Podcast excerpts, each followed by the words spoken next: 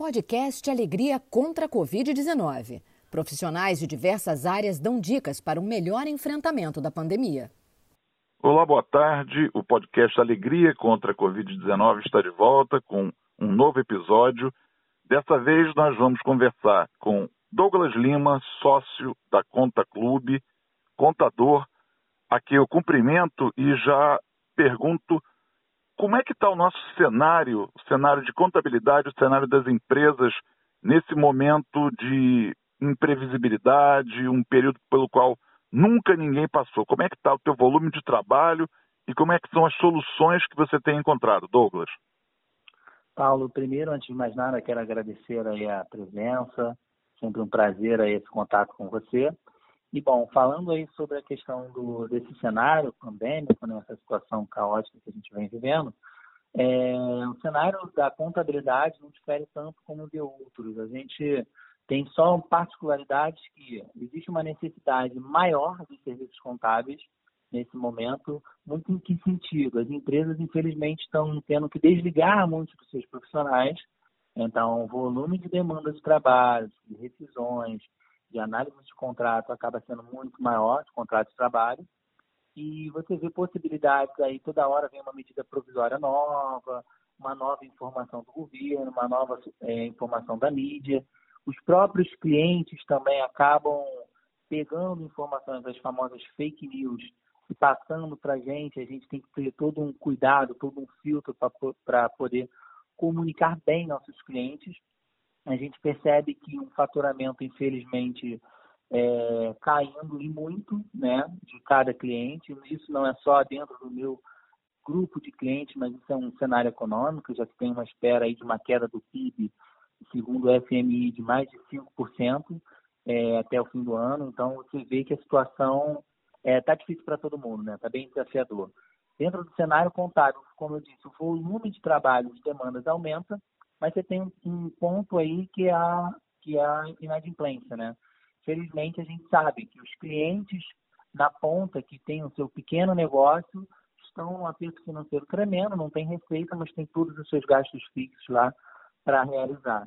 E aí, com base nisso, acaba que a pessoa não consegue realizar o pagamento. O que eu indico a parceiros contábeis e também aos clientes é que entre em contato com esse cliente. É um momento que você tem que estar muito próximo dele, porque futuramente ele vai lembrar de você no sentido do que, caramba, no momento mais difícil do coronavírus, esse contador, essa empresa esteve ao meu lado, me deu suporte, me deu ajuda. E é uma forma também até para você estudar o seu fluxo de caixa, porque aqui no nosso escritório a gente já está entendendo que alguns segmentos são mais ou menos impactados pela Covid-19. E aí, com base nisso, eu consigo fazer uma projeção de caixa e entender, não, esses clientes aqui eu sei que vão me pagar, né? Porque pela conversa eu já estou entendendo. Esses outros clientes eu sei que eu não vou conseguir é, ter essa receita aí nesse momento, esse dinheiro em caixa nesse momento, então já tenho que atuar o meu fluxo de caixa em decorrer disso.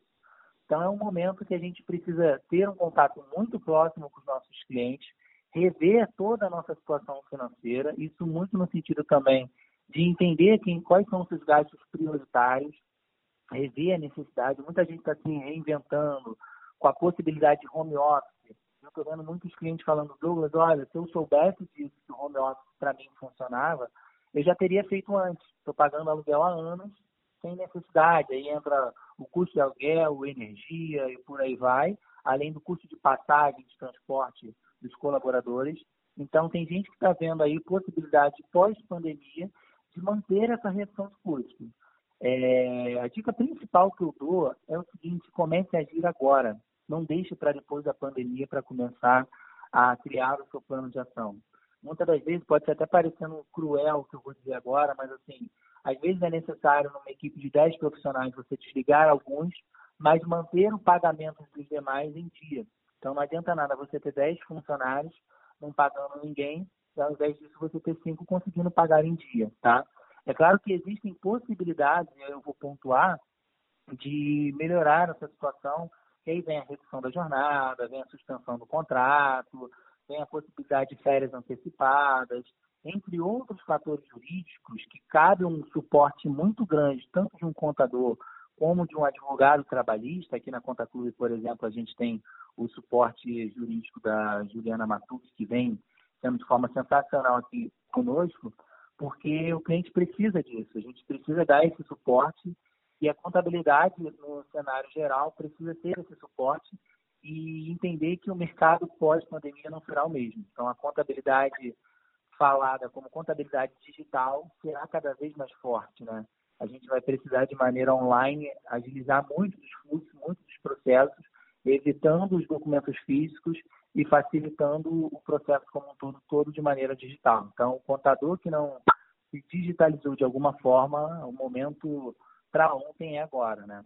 Eu acho que você traz, Douglas, algumas reflexões que são bem interessantes, até para desenhar um cenário para esse período pós-pandemia. Você trouxe duas questões que me parece que eh, devem ser uma espécie de legado desse momento negativo pelo qual a gente está passando.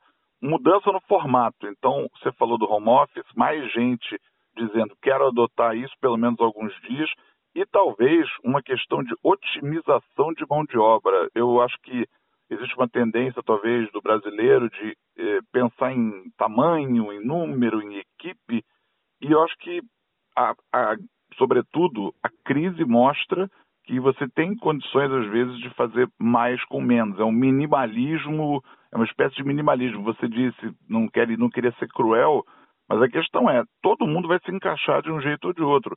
Talvez alguns empresários optem por enxugar um pouco e otimizar as suas equipes, não é isso? Sem dúvida nenhuma. A gente vai ver uma quebra muito grande, infelizmente, de muitas empresas nesse momento. É, o Brasil é formado, Paulo, é bom deixar claro, de mais de 90% em quantidade das nossas empresas são empresas de pequeno e médio porte. E muito desse, desse perfil desses empresários são pessoas que têm um bom conhecimento técnico é, da sua atividade, né? O exemplo, usando o exemplo de um padeiro, sabe realizar o pão ali como ninguém, mas não sabe gerir o negócio, não sabe fazer a gestão da padaria. E aí, nesse momento, é que você vê empresários tendo que buscar conhecimento de forma absurda e, e ainda bem que a gente está tendo aí possibilidades de estudo, de conhecimento, várias é, empresas educacionais estão abertas a, a liberar conteúdo gratuito.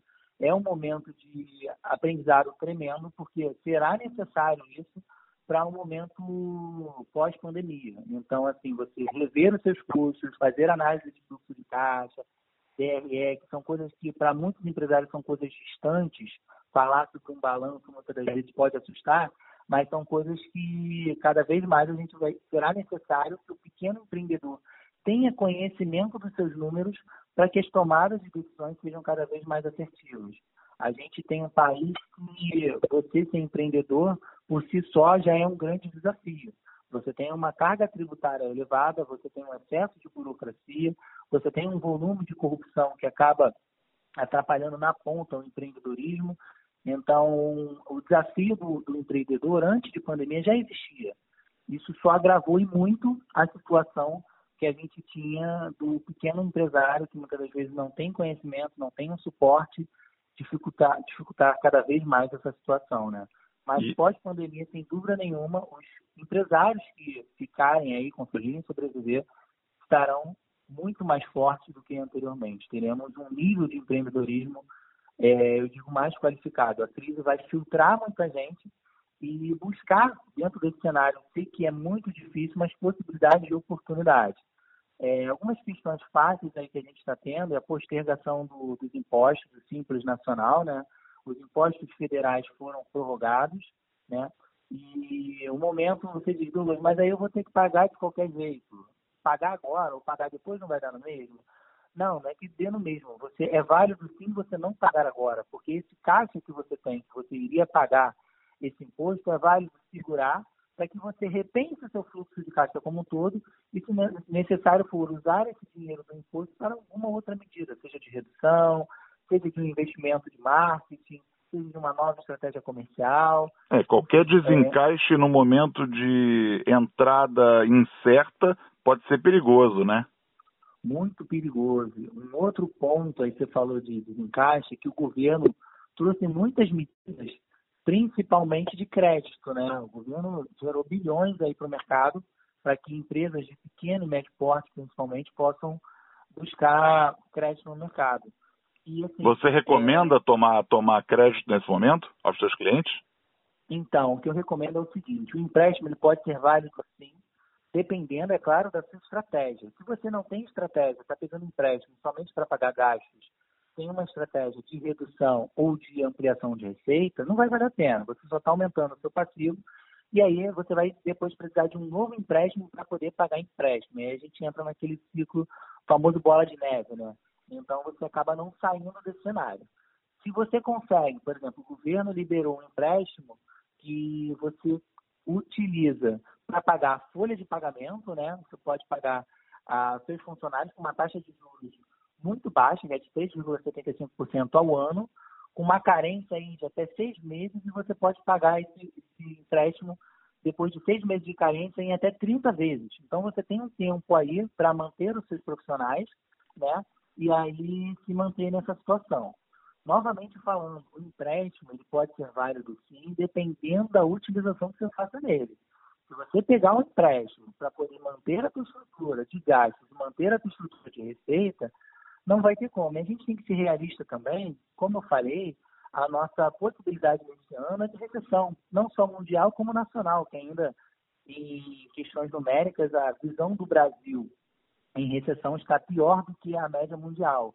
Então a gente tem uma ideia de que a maioria das empresas terão uma queda de faturamento. Não adianta achar que você vai ter é, uma queda de faturamento, manter ali um novo empréstimo, contrair um novo empréstimo e manter o mesmo nível de gasto. A conta não vai fechar, é uma questão de tempo para você ter maiores problemas financeiros. Então é um momento principalmente de rever todo o seu fluxo financeiro, todos os seus gastos, renegociar com seus fornecedores, entrar em contato com o pessoal aí que tem locador, contrato de locação, pessoal que tem qualquer outro fornecedor, buscar um maior prazo de pagamento, renegociar valores, cortar contratos necessários, é uma coisa que não dá para fugir. A gente tem que sempre buscar o otimismo, sim, mas ao mesmo tempo tem que colocar o pé no chão e saber que a realidade agora é bem diferente do cenário anterior. Douglas, eu agradeço muito a você. Eu acho que essa mensagem final tem um otimismo bem calculado. Eu acho que essas, essas tuas palavras são sábias, sobretudo vindas de um contador. É, são palavras que a gente tem que ficar atentos é, e, e, cautelosos. Agradeço muito a você em nome do, do podcast Alegria contra a Covid-19 pelos teus esclarecimentos e te desejo uma boa tarde. Tá ótimo, Paulo. Eu que agradeço aí. Foi sempre, é sempre um prazer estar com você. Um grande abraço.